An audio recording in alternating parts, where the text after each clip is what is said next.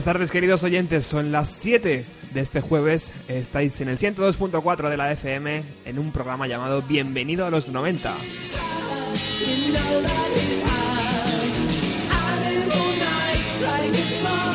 Un programa que intenta haceros viajar en el tiempo hasta la década de 1990, hasta los años 90, para recordar qué estaba sonando.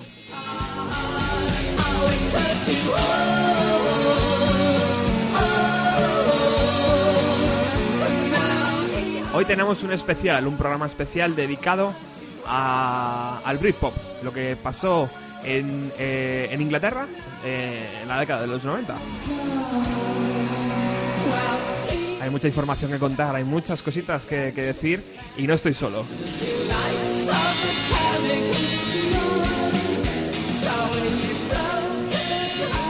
Hoy me acompaña un viejo conocido de las ondas de Radio Utopía.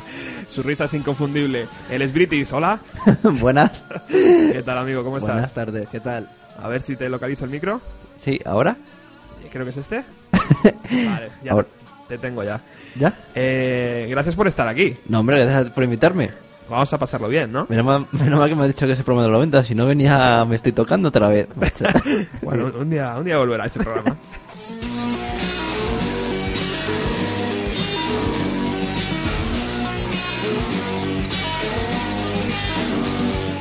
Bueno, como os decía antes, el programa se llama El Britpop, la batalla por el número uno. Eh, nos vamos a centrar sobre todo en lo que ocurrió entre dos bandas, entre los hermanos Gallagher eh, y su banda Oasis, y Damon Albarn y Graham Coxon eh, con Blur. hombre, es que a ver si es un programa que se llama Bienvenido a los 90 y no hablamos de este tema, Hombre, que es lo que más ha sonado. eso es.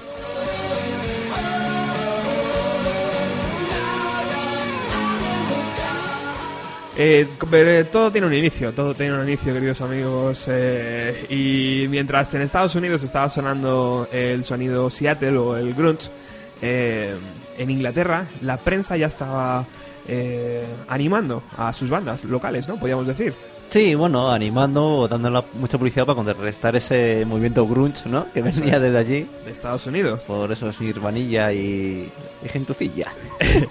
Y, y uno de los grupos importantes que, que, se mar- que, que ayudó la prensa a que crecieran fueron estos que estamos escuchando poco por debajo, Sweat, que en Estados Unidos, como el nombre estaba cogido, se lo tuvieron que cambiar por The London Sweat. O sea que empezaba, Ah. empezaba bien la historia ahí. Fíjate bien. Eh, el movimiento Britpop pues es un poco lo que hemos resumido. Eh, la prensa británica intentando re- eh, intentando frenar todo todo el sonido Seattle, ¿no? Sí, sobre todo de Maker y Musical Express, pues levantar un poco la honra británica que tenían ahí, que han perdido. Eso es. Porque después de los Stone Roses, Spiral Carpet, ya no. Los Smith, ya como. ¿No queda nada o qué? No puede ser esto. Fue divertido. Eh, el sonido yo creo que fue influenciado también mucho por, eh, por ese sonido Seattle, lo que pasa que adaptado ¿no? al, al sonido británico. Sí, bueno, hombre, lo que era Britpop estaban muy influenciados por ellos. O sea, de los Stone Roses, los Smith. O sea, yo creo que esos grupos siempre estaban, lo que pasa que la prensa es así. O sea, te sube y te baja cuando ellos quieren. El sonido Manchester, ¿no? Manchester.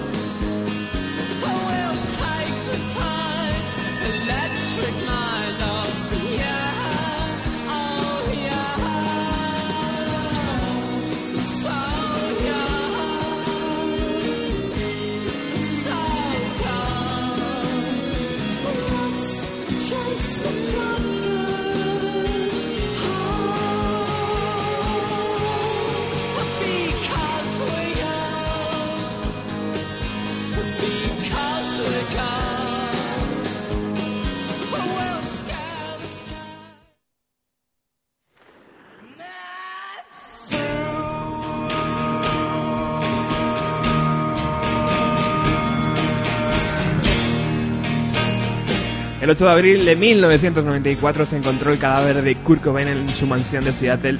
Tres días antes se quitaba la vida, poniendo fin a un movimiento cultural creado en Estados Unidos a principios de los años 90.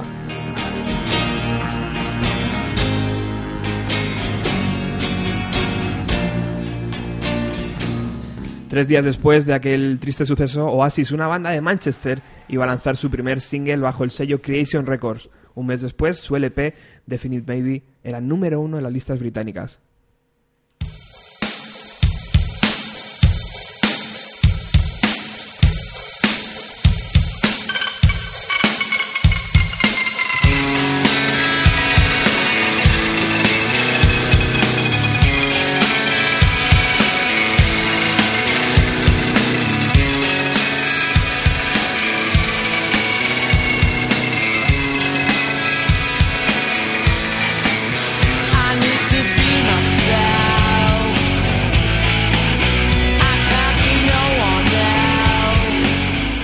Este temazo Supersonic, incluido en su disco Definitive Maybe, que quitó a Sued en, en los discos más vendidos de su debut. Acaba de llegar una invitada más. ¡Vamos!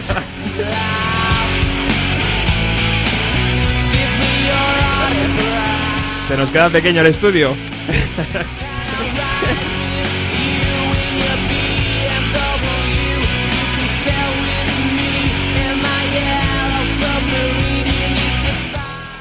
Ese single Supersonic que no llegó al número uno, pero que bueno, que fue uno de los más vendidos los singles. Que le dijeron al Noel, oye, tenés que hacer una canción, un single ya, pero oye, pero ya. Y el tío pues empezó a escribir con las cosas, con las cosas que le rodeaban, ¿no? Pues Elsa que era una perra, no perra de animal, no la discográfica. con medicamentos que era los Helter Skelter, lo- con las canciones de los Beatles, un BMW que había por ahí, o sea, en una tarde se lo hizo.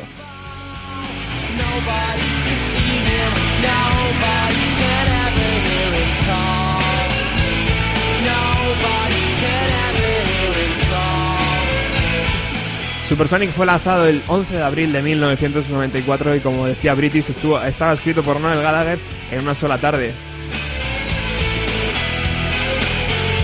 También recordamos que la banda fue, formado por, formada por Liam Gallagher, eh, y Paul McGuigan. Eh, después se juntaría Noel Gallagher.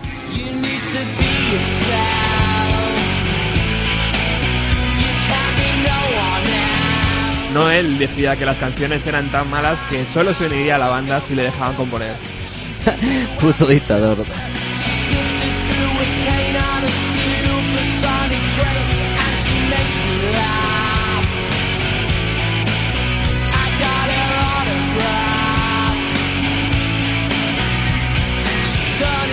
The doctor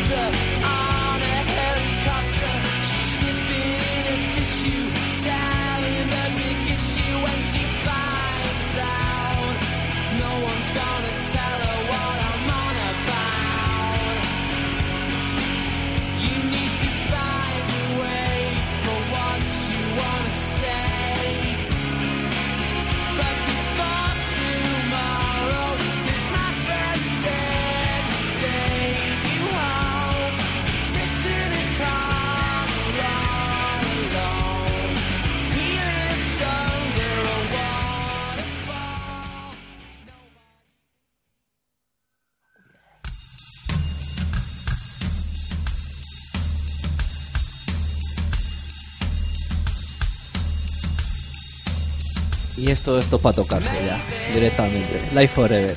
Primer número uno de Oasis en su historia. Su tercer single de Stevie Maybe. Bueno, pero vamos a presentar a Diana, que ha venido, ¿no? Eh, Me parece un insulto esto. Buenas tardes, Trini. Hola, ¿Qué tal? muy bien. Siento Oye, haber llegado tarde. Quiero felicitarte por las buenas críticas que ha recibido tu sección. ¿Cuáles? Hay magníficas críticas, eh, están en internet, se puede leer. Ah. No tiene nada que ver porque sea tía. Ya está buena, ¿no? Bueno, creo que ahí se aprecia mi falta de ego. que no, no me pongo a mirarlo a ver qué han dicho ni nada. Ah, pues guay, pues entonces ya las miraré. Están muy contentos con tu nueva sección. Bueno, British, continúa. No, a mí yo ya, yo ya sobro. Yo aquí, después de que esto... Pues eso, eh, Life Forever, primer número uno de Oasis, como con su historia. Dedicado un poquillo a toda esa gente que. gente famosilla, ¿no? Que había muerto, como Kurt Cobain, que falleció, eh, John Lennon, Jimi Hendrix, y le salió un tema ahí.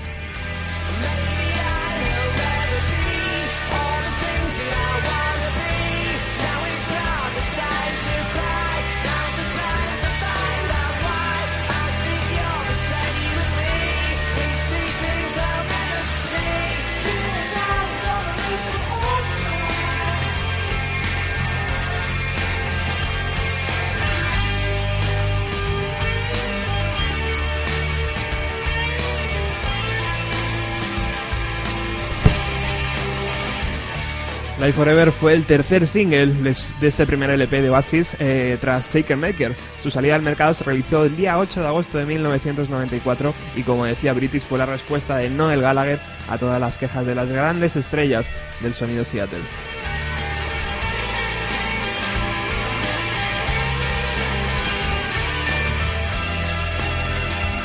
La clase trabajadora, podríamos decir, ¿no? De Manchester.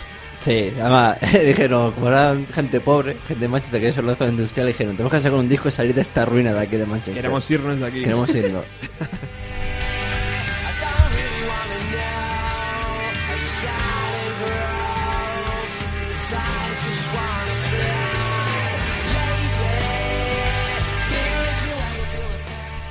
También decir que Life Forever fue el último single antes de sacar el, el disco.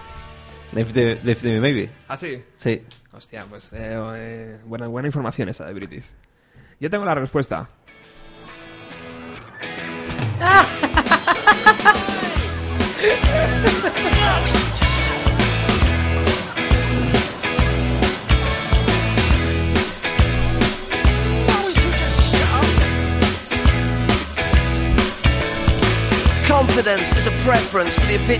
Mientras que Life Forever estaba en las radios en una ciudad al- a 90 kilómetros al norte de Londres, eh, la banda Blur eh, estaba lanzando su tercer LP ya, titulado Par Life. John's got brewer's fruit. He gets intimidated by the dirty pigeons. They love a bit of it. Blur está formado eh, por Damon Albarn, Graham, Gentuza. Graham Coxon, Alex Jane y Dave eh, Rothery. En 1991 lanzan su primer trabajo titulado Leisure y en 1993 eh, Mother Life is Ruby's.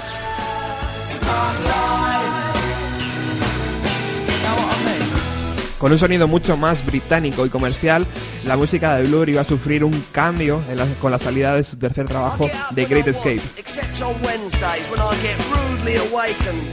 Era el inicio de la carrera hacia el número uno, chicos. Have a cup of tea and I think about leaving the house. I feed the pigeons. I sometimes feed the sparrows too. It gives me a sense of enormous well-being. And then I'm happy for the rest of the day. Safe in the knowledge there will always be a bit of my heart devoted to it.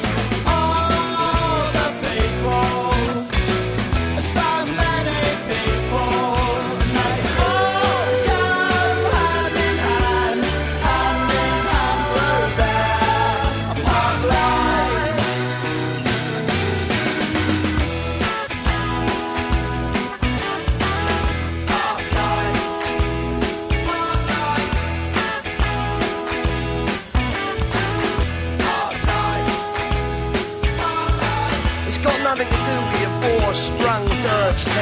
know.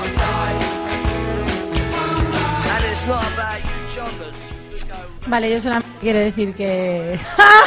¡In your face!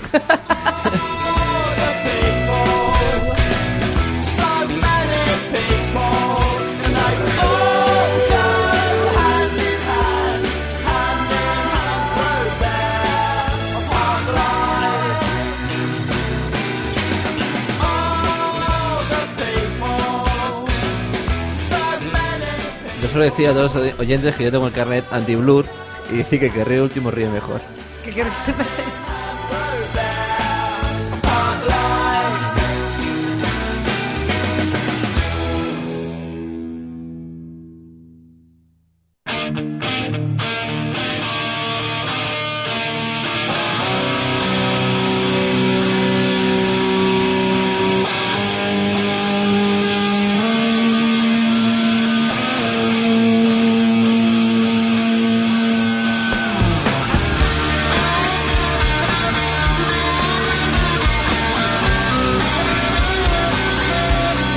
dejas helado, me pones esto y es que... ¿Cómo puedo contestar esto? Es que Blur, yo soy Blur y me retiraba ya de esto, pero bueno, sigamos. Después de sacar el disco de Definitive Maybe, sacaron más singles como Ci- Cigarettes and Alcohol y Whatever, que ahora se pueden escuchar los anuncios de Coca-Cola, ¿no? Los- con los sí, niños sí. ahí cantando lo de Whatever. Cierto es.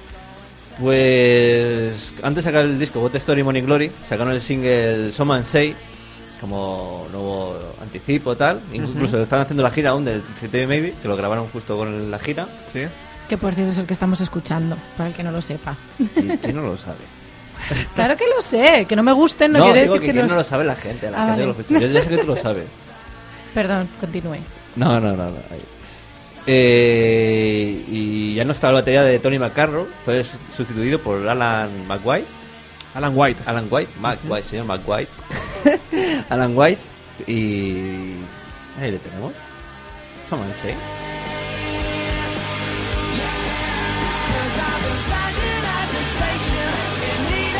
What the Story Morning Glory fue grabado en los meses eh, mar- eh, de marzo a junio de 1995 en Gales. Un álbum lleno de inspiración que se diferenciaba de su primer trabajo por un sonido más cálido y pulido y unas canciones llenas de armonías que tras una escucha se infiltraban en tu piel para no salir jamás.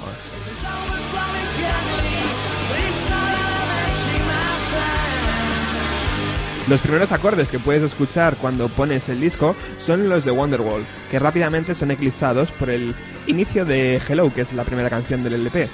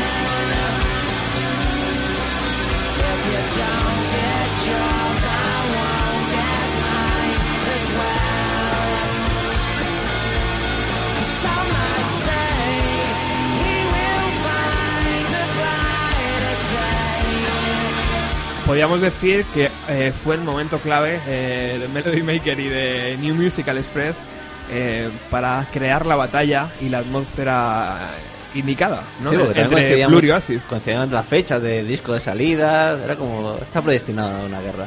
Daba morbillos, hombre. Eh, además, como decíamos antes, con el, con el fin de, de Nirvana, eh, todo hacía presagiar que el nuevo sonido y las nuevas bandas iban a salir de Inglaterra. Sí, y para mí siguen saliendo, pero bueno, como ya no hay ese boom, son modas pasajeras, pero bueno.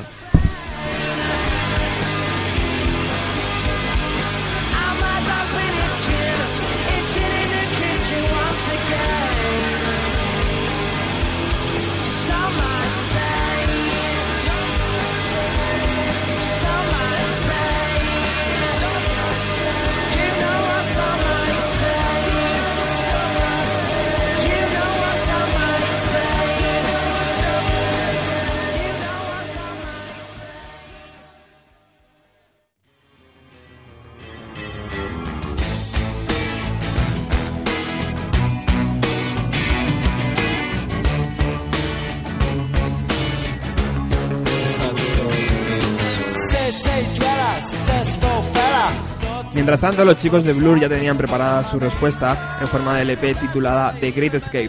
Este LP estaría en la calle el día 11 de septiembre de 1995, cuatro días antes de What Story Morning Glory de Oasis.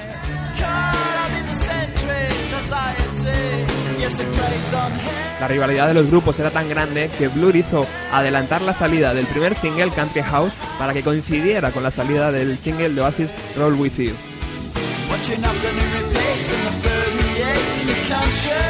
La batalla acababa de comenzar.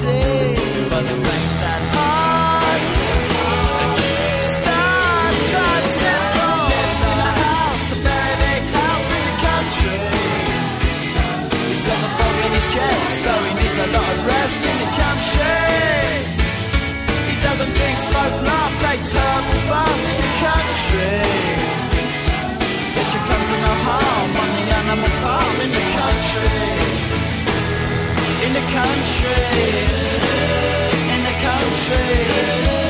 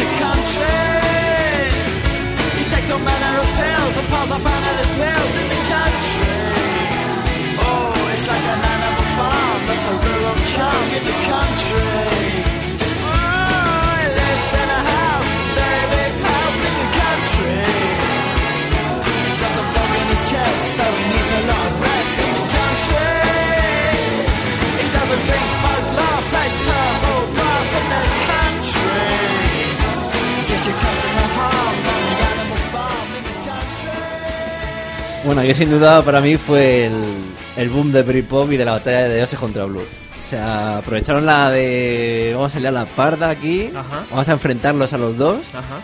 y para mí que ahí fue el inicio gordo. Aunque Country, sea... Country House no es una mala canción, ¿no? No, no, no. No, ya lo puedo decir, no, porque ya como sabemos que no gana la guerra, yo puedo decir, no, no es una mala canción. Pero para mí sí que fue el boom de Britpop aquí, de, hostia, aquí sí que hay algo bueno. Eh, Entre Blur y Oasis, que empezó aquí todo, de lanzamiento de singles.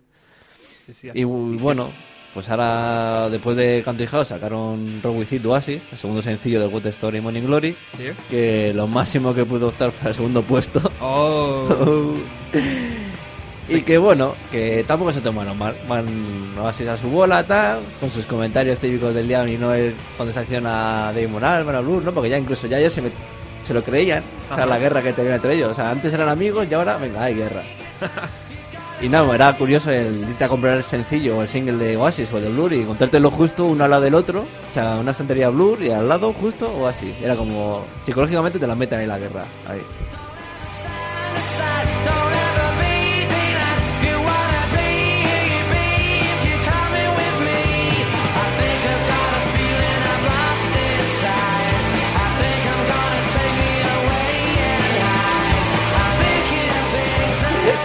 Roll With It estuvo en la calle el 14 de agosto de 1995 y, como decía bien eh, nuestro querido amigo British, podías encontrar dos estanterías en la tienda de discos, uno con Country House y otro con Roll With It. Los medios de comunicación se hicieron eco además de la, de la batalla incrementándola. Y Country House ganó esta primera batalla vendiendo más singles que el Roll With It.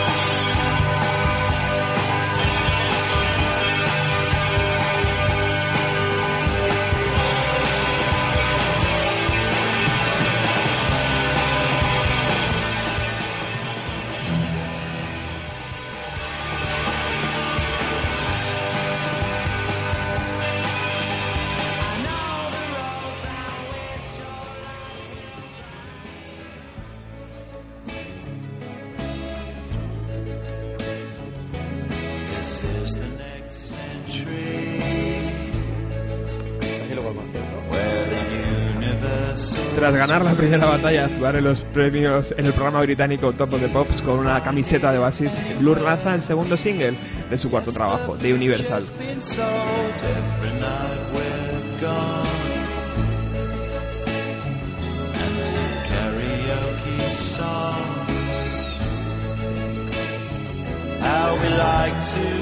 The Universal es una vieja canción rescatada por el bajista Alex Dean de las sesiones de grabación de Park Life.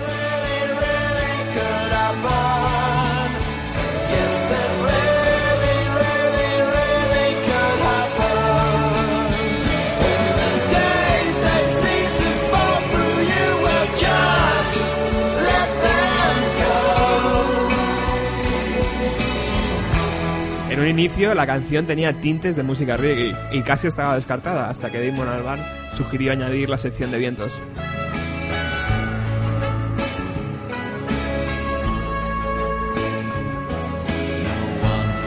Here is alone. Satellites in every home. Yes, the universal's here,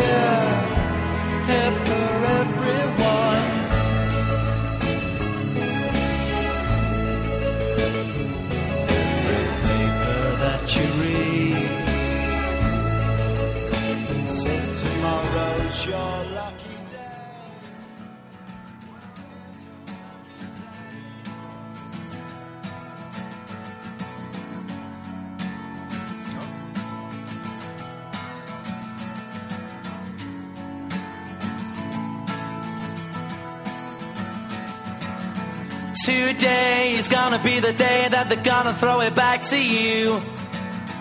By now, you should have somehow realized what you gotta do. I don't believe that anybody feels the way I do about you now. Oh my god. Aquí es cuando dijo Noel. Aquí tengo el as de bastos. Lo voy a poner encima de la mesa. Esto es que fue un golpe de autoridad de Oasis en la guerra del Britpop. O sea, Wonderwall, tercer single de What the Story Morning Glory, compuesta por Noel Gallagher, que supuestamente al principio se la dedicó a su mujer, pero luego gracioso porque cuando se divorció dijo, no, no, él ha escrito para un amigo imaginario. Que espero que cuando venga me salve. que me salve que en un principio se dedicó, bueno, le dio la acción de a Liam de cantar de Wonderwall o Dolo Bakinange. Y dijo Liam, venga, Wonderwall. Y a no le tocó cantar Dolo Bakinange. Y nada, con esta canción pues es que fue ya el, punto y final de la guerra de, Oasis Blue, porque número uno en todo el mundo, es que fue la pasada. Va arriba o Blue con esto.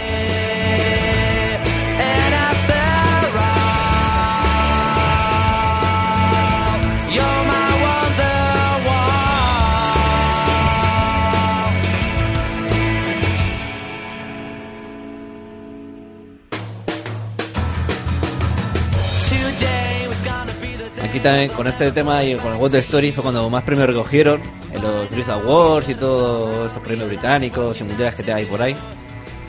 Y ahora gracioso porque ya cuando recogían los, eh, los Gallagher ahí los premios, ¿no? Como se burlaban de Blur ahora, ¿no? Después de... Nos, habéis ganado la primera batalla, pero nosotros estamos ganando aquí la, la guerra.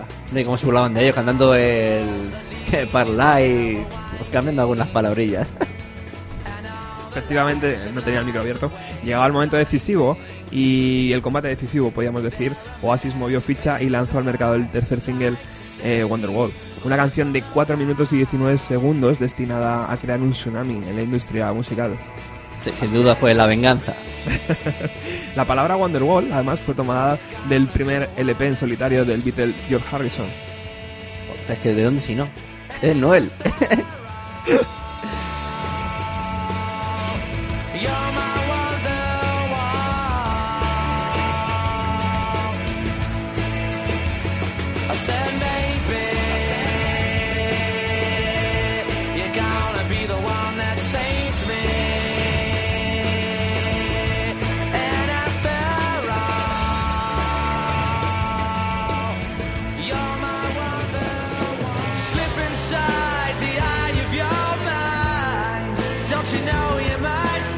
Y vamos de número uno a número uno y tiro porque me toca.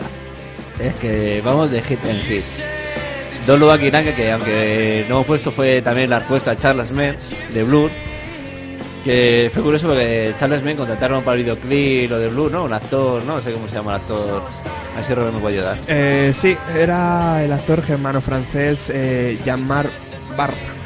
Jean-Marc Barr. Que se le liaba todo el vídeo pegando al Damon Albarn. Sí. Que yo con gustoso lo hacía gratis también el vídeo. Es el que sale en las de en la trilogía, ¿no? En, Sí, exacto. En azul, blanco y rojo. Sí. No me acuerdo en cuál sale, pero...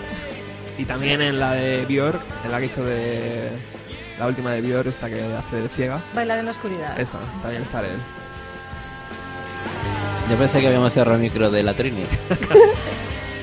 Más quisiera. La Trini tiene aquí barra libre. No, Cuerda y cuerda para rato. no podemos cerrar ese micro.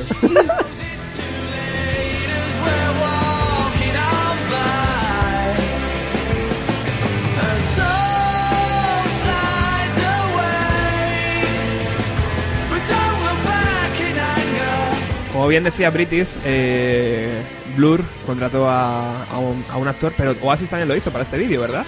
Sí, contrató a su chofer en el vídeo de limusinas. El actor británico Patrick eh, McNeil, podríamos llamarlo.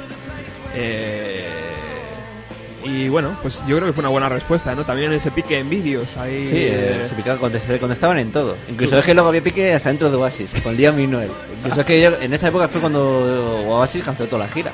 así entre ¿verdad? ellos. Había Que había, se separaron y era como algún mundial. ahí. Pero en Blur tampoco era una balsa de aceite, ¿eh? También Como Dave- que no, son de- todos los Villan People, joder. También Dave Moralman y Graham Goston tenían sus, sus más y sus menos por el- Pero hasta en eso no así ganaba. O sea, Liam no es la, la hacía más parda que yo. Eso es verdad. Bueno, eso sí.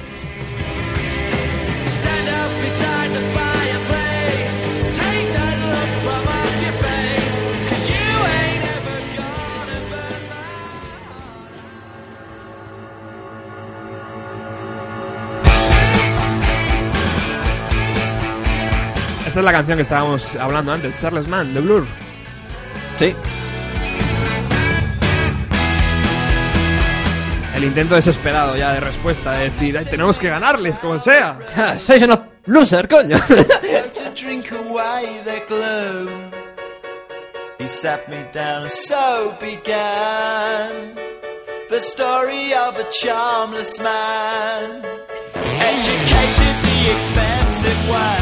Años después, eh, Damon Albarn declaró que cuando salió Wonderwall no podía salir a la calle porque cada vez que entraba en un pub eh, ponían Oasis, por la calle todo el mundo le gritaba Oasis o, o el apellido Gallagher y le ponían la música desde sus propias casas abriendo las ventanas. Qué pesadilla, macho. Ah, es gracioso porque a la día de hoy el bajista reconoció que ojalá fuese él el que hubiese escrito Wonderwall, Yo también, ¿eh? bajista de Blue. expectations.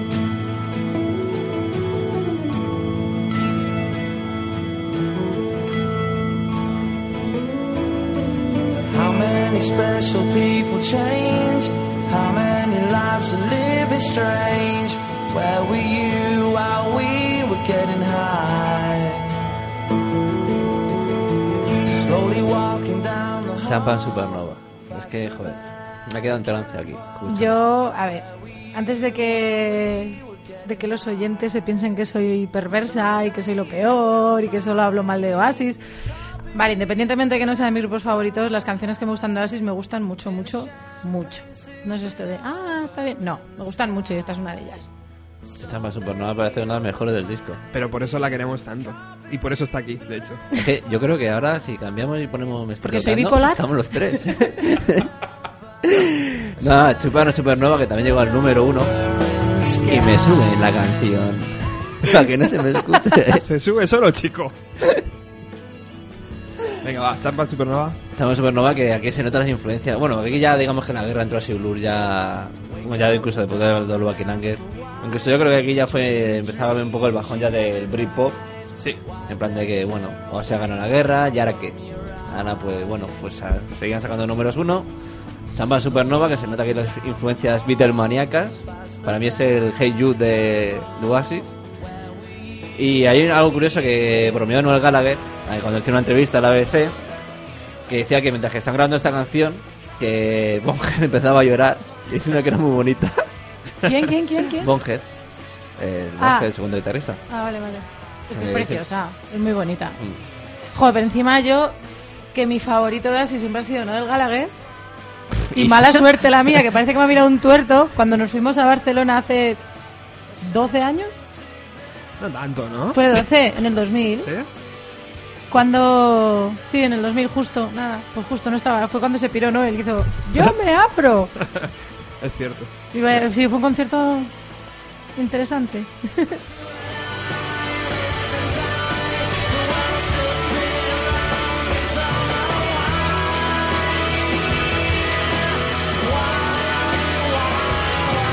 La última pista que cerraba What the Story Morning Glory es esta canción de más de 7 minutos eh, que salió también como una especie de single, ¿no? Eh, Sí, bueno, para radios. Y lo más curioso es que la radio, que ya sabes que la radio suelen cortarla, pues no, las ponían los 7 minutos en la radio. Increíble. Entera. Incluso no les sorprendía, dice, no puedo creer que pongan más o menos los 7 minutos.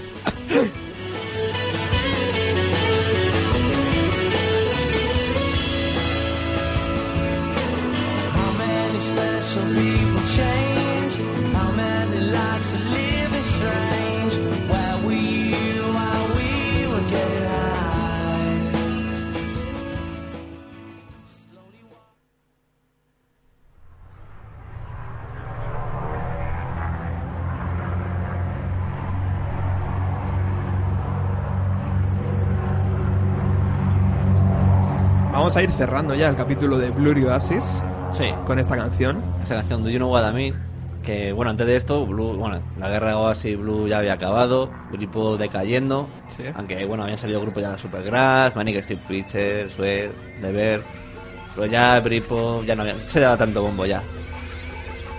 Eh, Blur sacó antes el single, como un poco a ver si has pasado otra vez como God Story eh, en la guerra de antes, pero nada, sacaron Peter Van, muy buena canción, Sí.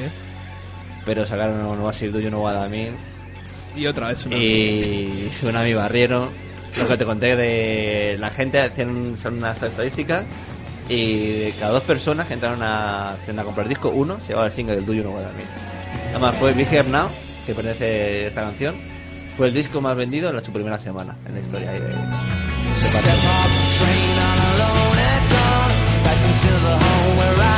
born. Y ese vídeo. Ese vídeo de 7 minutos también. Lo- Interminable. pie tocando aquí. Esos helicópteros volando. Bueno, aquí termina esta pequeña batalla entre Blur y Oasis. Eh, claro, ganador Oasis. Eh, luego ya en el tiempo las cosas... No, también Blues se, se- se fue del camino, ¿no? De la guerra y un poco de Britpop, un poco a su bola también. Sí, se, separó un poco de eso. Separaron un poco el sonido. Luego Damon Albarn ha, ha creado 30.000 proyectos diferentes. Y, y evidentemente es un gran compositor. Pero las canciones de, de Noel Gallagher siempre yo creo que han estado un puntito ¿no? por encima. Sí.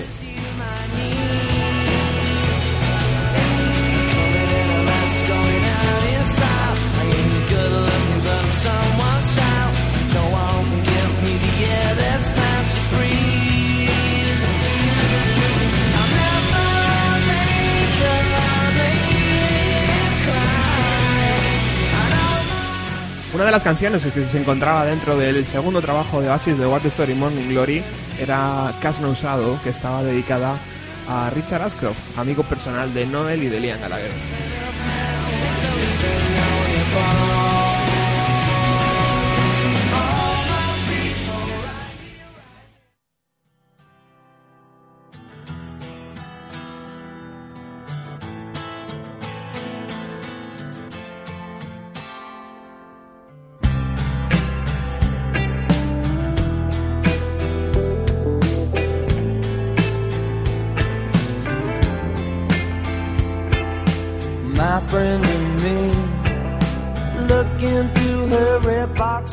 Británicos de Verve lanzaron dos LPs y sufrieron una separación eh, tras, tras lanzar, ¿no? Esos dos, esos dos discos también tenían eh, pequeñas movidas, no... Bueno, no sé si Era algo... Richard Ashcroft y el guitarrista. Y el o el- guitarrista. No, el bajista, o no sé, uno de esos No, me lo confundo. Pero tenía movidas ahí. Sí, tras varias semanas, eh, Richard Ashcroft intentó de nuevo unir a la banda para formar, eh, para dar forma al nuevo trabajo titulado Urban Hymns. Sí, que salió a la vez, bueno, no a la vez, pero sí el mismo año que el Big Hair Now, que ahí barrió al, le barrió al porque el unos urbanos, pedazo de discazo. Algo debió pasar, algo mágico debió pasar, ocurrir, pasar y ocurrir, ya que gracias a ese LP la banda consiguió el éxito mundial. Sí. Además colaboró Richard Ashcroft en el Now, en el All Around the World, Es cierto. los coros. Sí, sí. Why can't you see? Hay algo muy curioso de ese disco y de la primera canción que ayudó también a la banda a ser eh, famosa en el mundo entero, Bitter Sweet Symphony, que fue escrita en totalidad por Richard Ashcroft. Pero a día de hoy, en los créditos, eh, tiene que aparecer Richard Ashcroft, Mick Jagger y Keith Richards. Sí, pues el tema del plagio que hubo. Y... Pero claro, como ya hizo el boom la canción, pues aprovechar, a saco. En una entrevista, Richard Ashcroft eh, dijo: Esta es la mejor canción que Mick Jagger y Keith Richards han escrito en los últimos 20 años. Es que esa es una actitud muy británica, yo permíteme que te lo diga. Pero madre mía, Está lo cierto. Lo, lo ves, lo ves la mal. chulería total. La chulería por la chulería. Bueno, vas a decir que el Mick Jagger y el otro, el No, no, cocotero, no, no, no, mate. me, no, me refiero, o sea, los artistas británicos que son no sé. Y yo soy muy fan, ¿eh? Yo soy muy fan.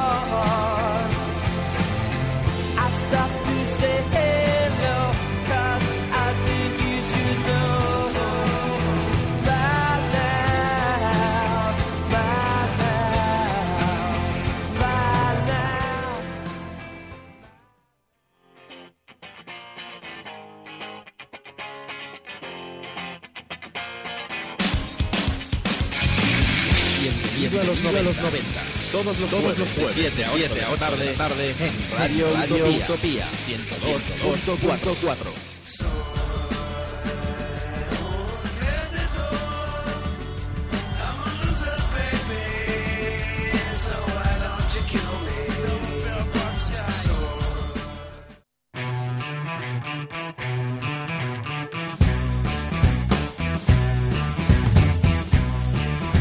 Continúas en el 102.4 de la FM, continúas en Bienvenido a los 90.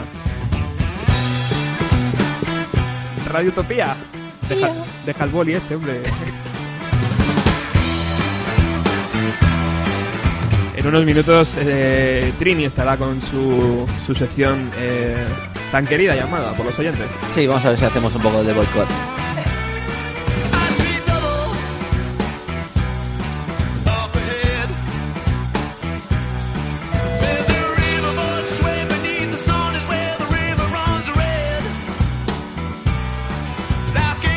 A king Osea Color Sin, otra de, la- de los grandes nombres que gracias al Britpop o, o a- al sonido de, de- Sí, yo, hombre, yo de Londres, ¿no? lo Sí. he considerado que, no son así, por así decirlo, pero siempre ya las obras, ¿no? Es un poco de Britpop.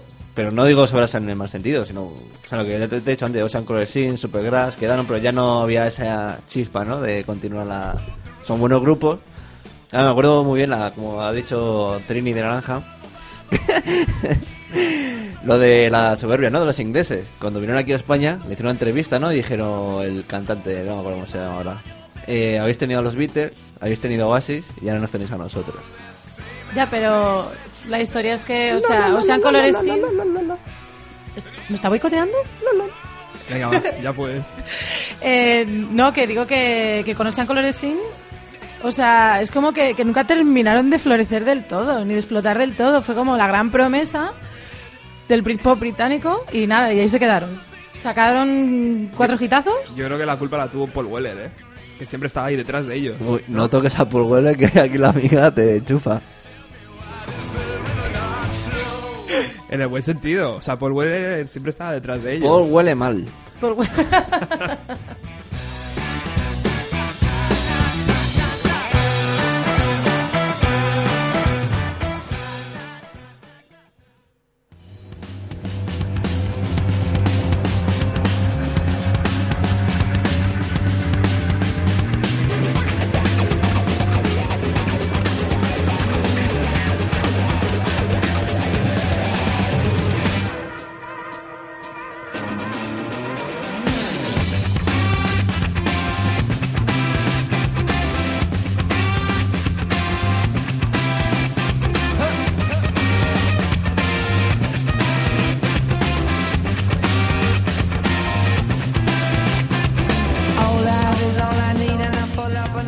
K es el primer trabajo discográfico de los británicos Kula Shaker que explotó el 16 de septiembre de 1996. Además tiene el, eh, el premio de haber sido eh, el, el álbum que ha quitado a Definite Maybe como el disco debut más rápidamente vendido en Inglaterra. Es que claro, es un discazo. O sea, para mí Kula Seike tiene unos dos primeros discos. Que luego no sé qué les pasa, como ha dicho Diana, o sea, Colesin o Kula Seike, que son unos discos que parece que les han dado una pedra o algo y han perdido el norte. Yo creo que es que son simplemente gente que, que tienen ahí como to- toda esta ansia musical ahí concentrada dentro y lo dan todo en uno o dos discos, porque lo siento mucho, pero Coldplay, con, el, Coldplay disca- son- con el discazo que es para chutes, A mí los dos primeros me encantan, lo demás. bueno, el resto me parece, me parece, lo siento, pero vamos, infumable. Mira, nos estamos empezando a llevar bien. Son la, muchos años. la portada de K fue diseñada por Dave eh, Gibbons, que consiste, consiste la portada en, en- en imágenes relacionadas con la letra K. Entre ellas se puede ver a John Fitzgerald Kennedy, a Karl Marx, a un montón de gente. Se nota sus, influen- sus influencias hindús por ahí. Sí, pero parece como un chakra, así. Ahí estaba la mano también. Que te doy por el chakra. Si antes estaba, si antes estaba Paul Weller, eh, aquí estaba la mano de George Harrison. Hombre, George, es que ya empezamos a tocar cosas sensibles. your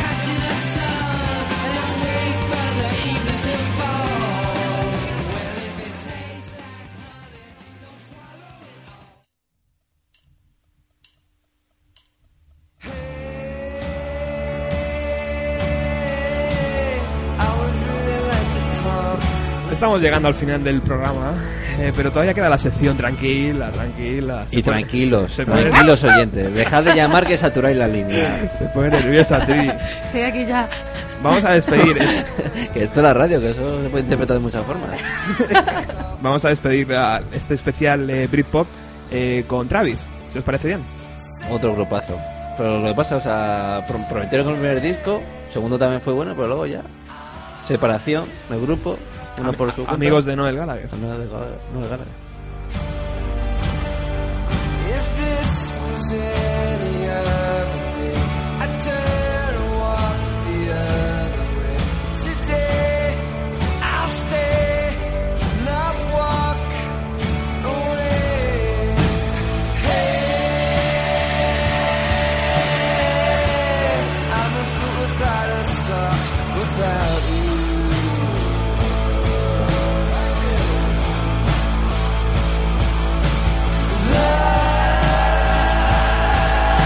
Podríamos estar horas y horas aquí poniendo música y hablando de canciones y de grupos, pero no, no nos da tiempo para más. O sea que esta, estos escoceses Travis van a ser los últimos y vamos a empezar ya con la maravillosa sección de Trini. ¡Yay! Y acabamos la ola. sección de Trini. Vale, pues he encontrado la manera perfecta de poder sac- poner en el programa una canción que no es de los 90 y es porque es el la, la intro de una serie de los 90, jo, jo, ambientada en los 80. Me gusta. Es de una serie que se llama Freaks and Geeks, que bueno, tiene un poco de truco porque está ahí entre el- en la frontera, ¿no? Porque es la primera temporada es de 1999 y la segunda del 2000. Ajá. El, el productor es Jude Apatow. Eh, bueno, si veis la serie sale Seth Rogen, Jason Segel, eh, James Franco. Norris. James Franco, joder. Sí, bueno, salen... Muy y bueno, y el caso es que muchos de estos ser, ¿no? actores luego han, se han encontrado en... Sí, bueno, salen súper jovencitos, claro. Eh, se han encontrado en, en muchos otros proyectos. ¿Y qué tienen en común? Que es que he estado mirando yo ahí... Pues que siempre aparece por algún lado el nombre de Jude Apatow. Está o de productor o de productor ejecutivo, tal. Bueno, que simplemente que les gusta trabajar juntos. Ajá. Y nada, tiene las películas, por ejemplo, la de Superfumados, eh, Virgen a los 40. Era muy buena. Todas estas, pues todas estas películas que salen Seth Rogen, Jason Segel, pues todas, todas son. Jim Carrey también le gusta mucho. Bueno, y pues nada, dale. Sí. A ver quién sabe de quién es la canción, que al que no lo sepa, pues para matarle, pero bueno. Vamos a ver.